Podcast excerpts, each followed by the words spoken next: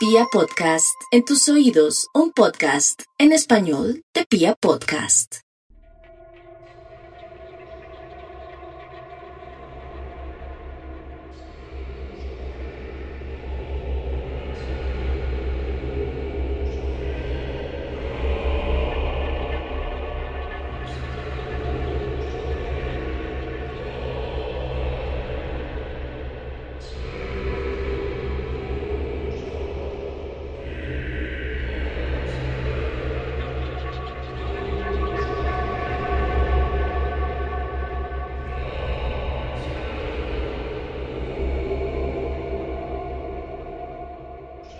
Día te levantas y te miras al espejo.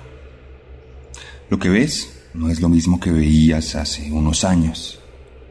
Aquel cuerpo joven que estaba completamente torneado, duro y en su lugar, ha devenido en una masa sin forma, en un puñado de flacidez que no puedes controlar y que no puedes dominar de ninguna manera, pues no te pertenece, aunque está en tu cuerpo. Te sientes inseguro. No toleras no verte como cuando eras joven. Te das cuenta que tus hábitos te han llevado a tener un cuerpo que la sociedad te ha enseñado a detestar. Te propones entonces ir al gimnasio. Empiezas muy entusiasta, pagas más de seis meses de membresía y comienzas a asistir mínimo cuatro veces a la semana. Pero es difícil. Tus hábitos son difíciles de cambiar. Tu estilo de vida te enseñó que no hay que sacar tiempo para ti mismo, sino para suplir las necesidades de quienes te rodean. Te enseñó que ir al gimnasio en realidad es un trabajo y no un placer. Vas por el objetivo final, pero no vas para disfrutar ese día a día en medio de las máquinas. No vas para disfrutar de los cambios de hábito de tu salud. Lo abandonas. En poco más de un mes se esfuma la emoción, se esfuma la necesidad de gastar energía en este lugar y lo que pagaste de membresía desaparece en las arcas de un gimnasio, de una empresa que sabe que la mayoría de gente desiste. Entonces, entras a la televisión te das cuenta que hay un montón de programas y de promociones que producen y comercializan productos para quitarte lo gordo sin esfuerzo. Máquinas que hacen abdominales mientras ves televisión. Todo tipo de batidos y cremas que reducen la grasa. Y toda una magia alrededor de la ilusión y la necesidad de ser delgado, pues nos ha enseñado que ser gordo está mal. Vas entonces al médico y te dice que aunque tienes un poco de sobrepeso, en realidad no tienes nada malo. No eres una persona con una obesidad mórbida que tiene comprometida su salud, pero sin embargo te sientes tremendamente mal cuando te ves al espejo. Entonces, descubres la magia en un canal de YouTube. Descubres a una cantidad de hombres y mujeres afirman que tienen una serie de métodos que de forma mágica te van a liberar de ese exceso de grasa que hay en tus entrañas. Descubres la magia del ayuno y te das cuenta que hay gurús de la salud que te dicen que hay que cerrar el pico para entrar en un déficit calórico que te permita volver a tu cuerpo soñado. Te das cuenta entonces que la única metodología eficiente es dejar de comer. Pero ¿qué pasa si yo les contara que esa metodología tiene algunos de sus orígenes en una de las peores asesinas seriales de la historia de los Estados Unidos? Bienvenidos a la decimoctava entrega de Serialmente en su tercera temporada. Un podcast con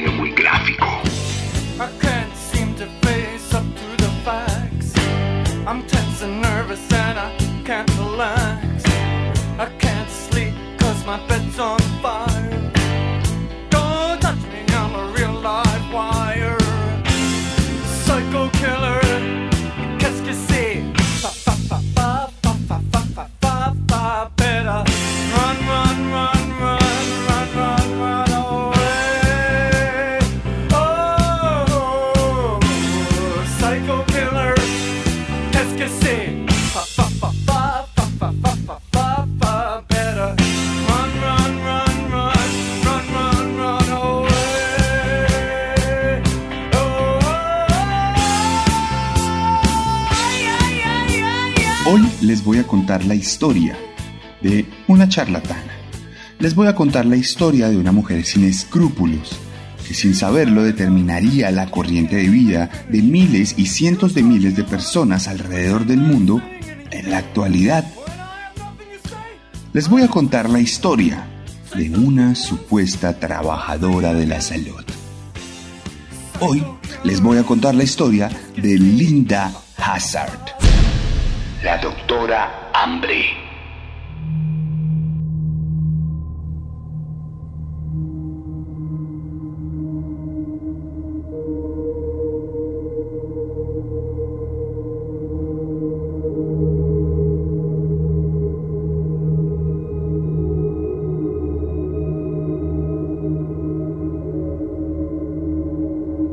Laura Hazard nació el 18 de diciembre de 1867 en Carver, Minnesota, en el seno de una familia absolutamente rural. Hazard fue hija de Montgomery Burfield y Susana Neal. Fue en realidad una de los ocho hijos que tuvo esta pareja de la cual no tenemos constancia sobre la forma en que fue criada o fue llevada a ser lo que fue. Esto se debe a que, como podemos ver, la mujer nació casi a mediados del siglo antepasado, por lo que no hay registros que nos permitan conocer el origen de su vida. No podemos saber si tuvo algún tipo de trauma, si tuvo algún tipo de malformación desde el embarazo de su madre, o si tuvo algún tipo de vivencia que la convirtiera más adelante en la doctora Hambre. Lo que sí sabemos es que fue una mujer que desde muy joven comenzó a dar lecciones sobre la salud. Se empezó a autoproclamar médico. Y esto de entrada ya le dio una ventaja sobre el resto de los mortales, pues todos la veían de alguna u otra forma como un modelo a seguir y como una persona cuya opinión era absoluta y completamente respetable. Esto lo logró gracias a una ley que tenía un vacío gigantesco. Resulta que en Washington, en la capital de los Estados Unidos, por aquel entonces, eh, siendo alrededor de 1880, nuestra protagonista declaró que tenía conocimientos de medicina alternativa y aunque ya había cambiado la ley en ese momento y se necesitaban estudios oficiales para ser declarado médico, como ella acudió justo antes de que cambiara la ley, se le dio el título de médico. Cuando esta ley cambió, se declaró que los que habían recibido el título de médico antes de la proclamación de esta ley no perderían su estatus especial de conocedores de la salud. Esto le permitió a nuestra protagonista desenvolverse como la doctora que más adelante conocería la vida y la muerte de tantas personas. Se dice que para este entonces nuestra protagonista comenzó a estudiar con el doctor Edward Hooker Dewey, una persona que desde que empezó a ser conocida en el mundo de la salud, siempre tuvo propuestos y presupuestos sobre las distintas dinámicas del ayuno. Entonces, Hazard desarrolló una metodología de ayuno que ella declaró que era la panacea para solucionar cualquier tipo de enfermedad, pues de esta manera el cuerpo humano se deshacía de todas las toxinas que causaban los desbalances en el funcionamiento de nuestros distintos sistemas. Fue tal la fama y el reconocimiento de esta mujer que durante su carrera escribió tres libros en donde ella explicaba toda la ciencia detrás del ayuno y cómo éste podía curar las enfermedades al tiempo que, por supuesto, le brindaba a la persona la posibilidad de dejar de lado la gordura y curarse para ser una persona delgada. Estos libros cuya portada se las voy a dejar en mi publicación de Instagram, al cual pueden pasar y echarse una miradita, se llamaron El ayuno para curar las enfermedades, publicado en 1908, La dieta en la enfermedad y la limpieza del sistema, publicado en 1917. Y en 1927, un libro llamado Ayuno Científico, la antigua y moderna llave a la salud.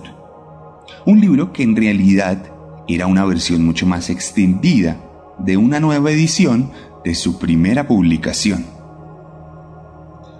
Toda esta serie de publicaciones le dio una fama aún más grande, una fama que le permitió crear su propio hospital, una suerte de sanatorio que se llamaba Las Colinas del Bosque, ubicado en Olaya, cerca de la ciudad de Washington. Allí todos los pacientes que se internaban ayunaban por días, por semanas, por meses, y solo construían su dieta alrededor de pequeñas cantidades de tomate, de jugo de espárrago y muy de vez en cuando jugo de naranja. Para ilustrarles un poco más cómo funcionaba este sanatorio que fue creado justo después de la publicación del primer libro de nuestra protagonista, les voy a contar un poco sobre la historia de Earl Edward Erdmann, un ingeniero civil que era de la ciudad de Seattle y que se internó en este hospital, con la diferencia de que escribió un diario que nos puede ilustrar un poco cómo se llevó a cabo su procedimiento.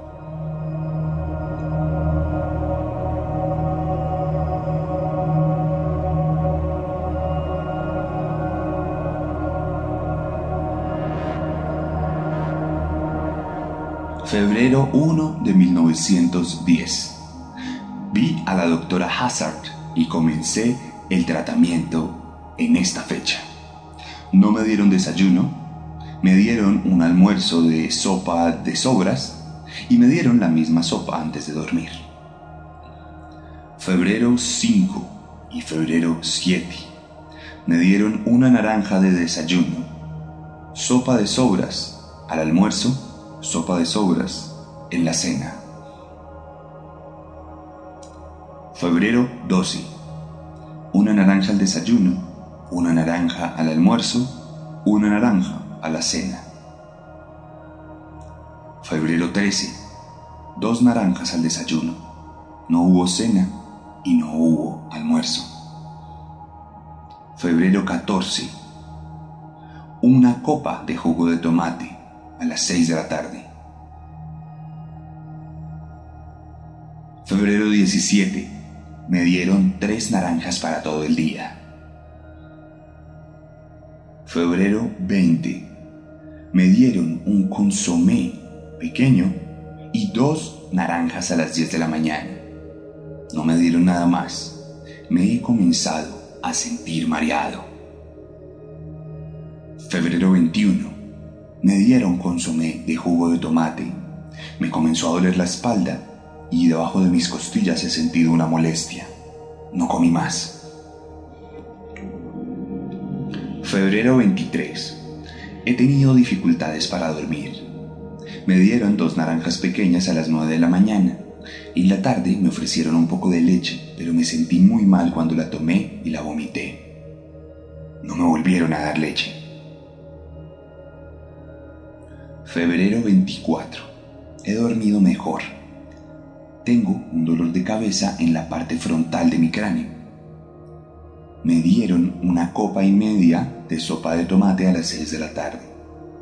La presión sanguínea se me ha subido, así como mi pulso cardíaco. Febrero 26. No dormí tan bien aquella noche.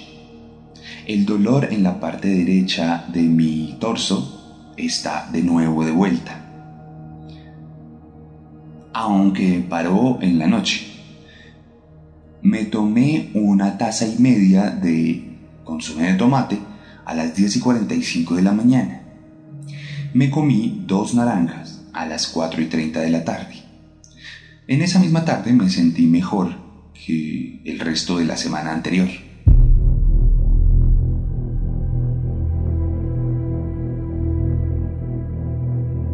Esta dieta continuaría hasta el 28 de marzo de 1910, fecha en la que Earl Edward fue hospitalizado.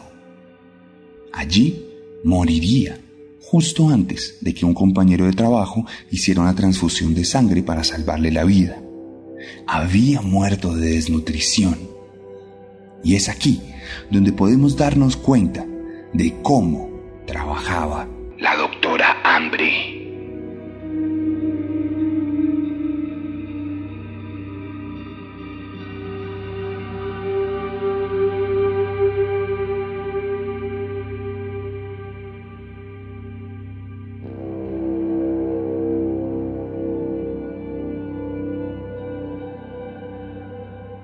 Desde inicios de la década de 1910, nuestra protagonista tuvo una serie de clientes que le trajeron mucho dinero. Algunos de ellos salieron totalmente rejuvenecidos y curados de este sanatorio, razón por la cual ella empezó a ganar una gran fama.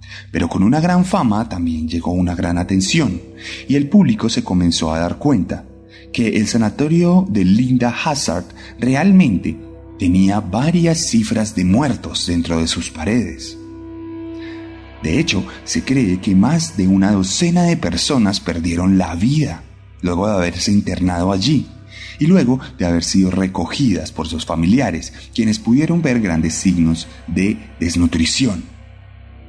Ella, sin embargo, afirmaba que estos muertos se generaban por otras enfermedades como el cáncer o la cirrosis en el hígado algo que no evitó de ninguna manera que alrededor de este sanatorio se creara toda una suerte de leyendas.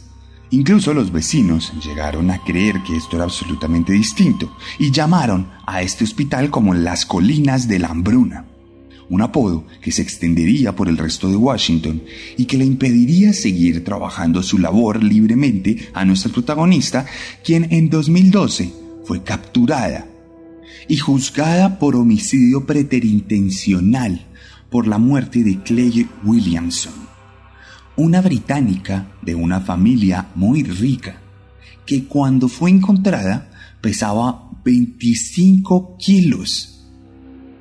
En el juicio se probó que nuestra protagonista había modificado el testamento de su víctima para quitarle la mayoría de sus bienes razón por la cual se entendió que era una charlatana y una embustera que solo buscaba enriquecerse mientras asesinaba a otras personas.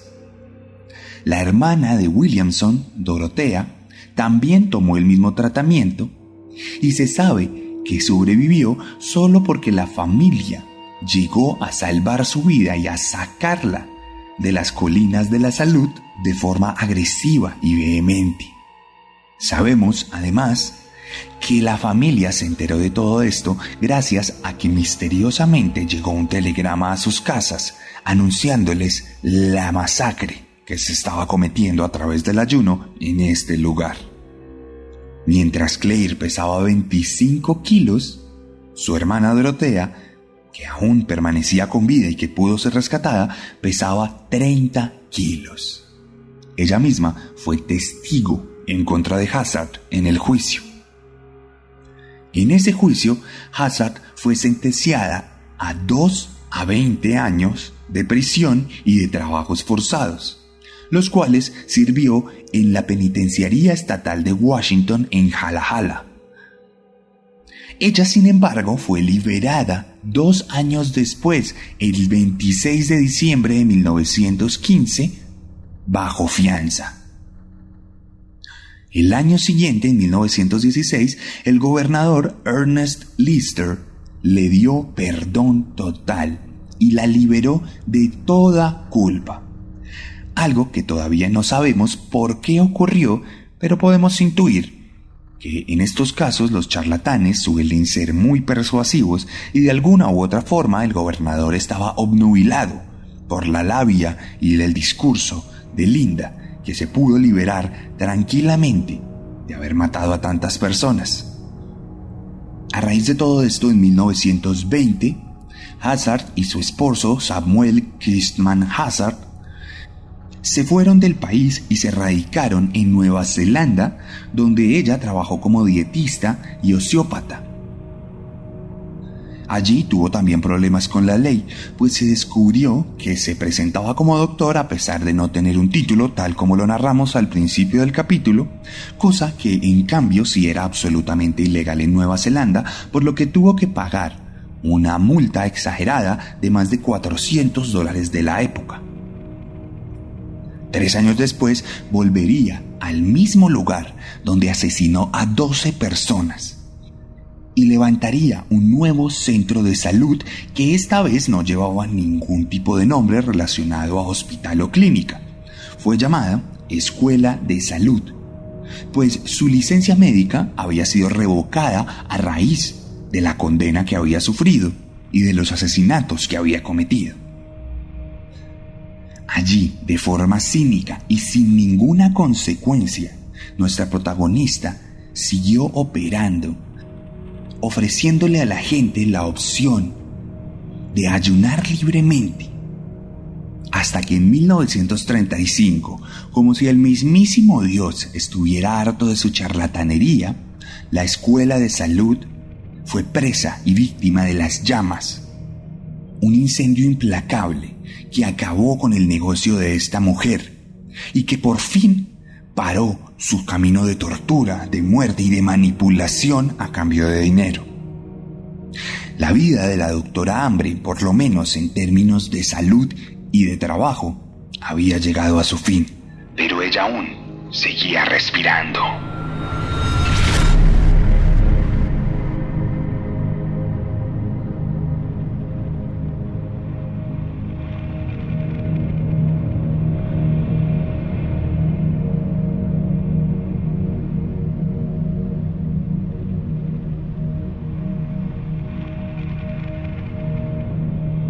Pasaron los años y en 1938 nuestra protagonista, ya de 70 años, tenía una serie de molestias de salud, unos percances que la estaban llevando a encamarse.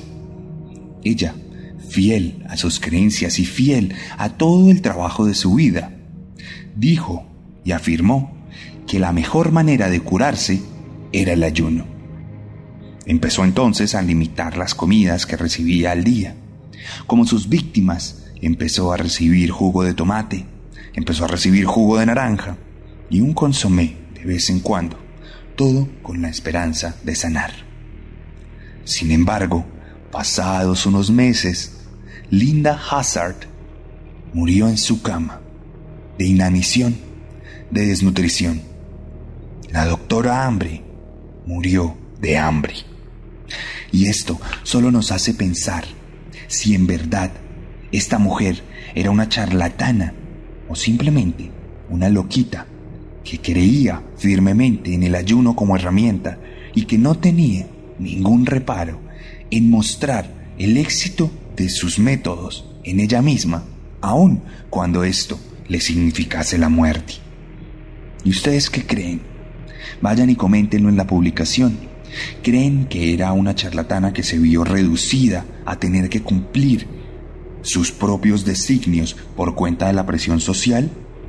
¿O se trata más bien de una persona enajenada que fue víctima de su propia locura? Los espero en mi Instagram.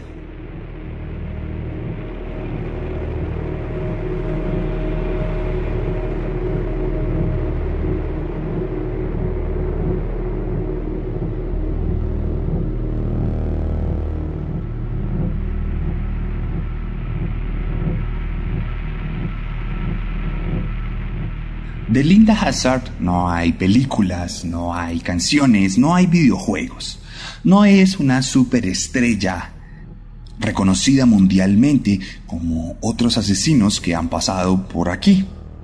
De hecho, a decir verdad, yo no la hubiera elegido como una protagonista de nuestro podcast de no ser porque fue una de las más votadas, clasificando para esta temporada a petición del público.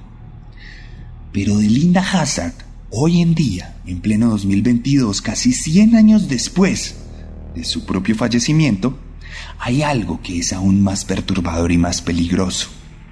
sus libros siguen siendo utilizados por gurús y por médicos sin licencia que aseguran que el ayuno es el mejor método para ser una persona saludable.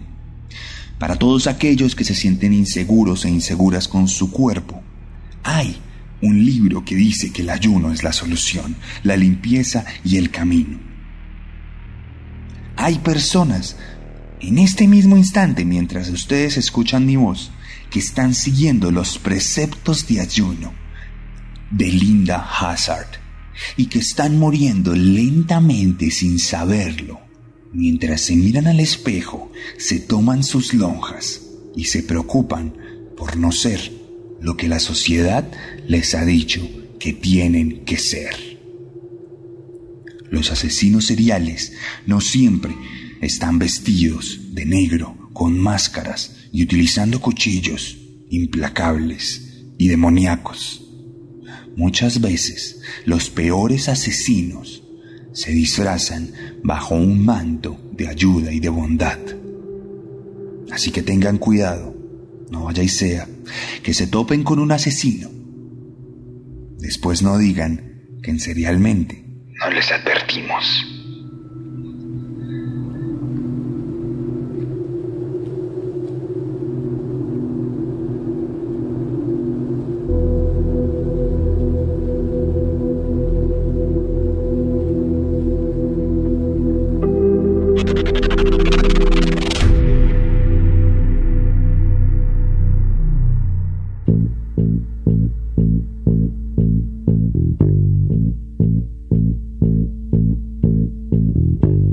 Esta fue la historia de Linda Hazard, la doctora Hambre, en la decimoctava entrega de Serialmente en su tercera temporada.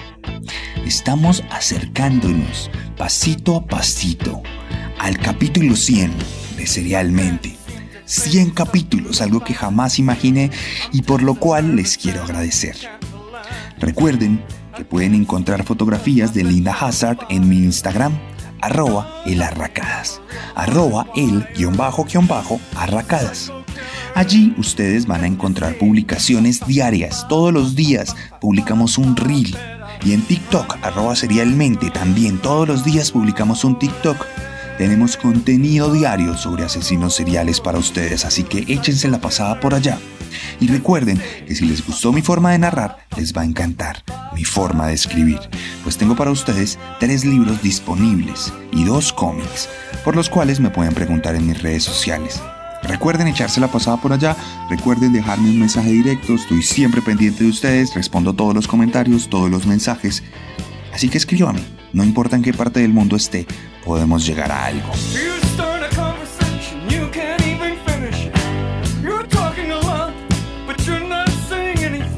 No siendo más, nos vemos la próxima semana con un nuevo monstruo. Porque recuerden que siempre podemos ser peores.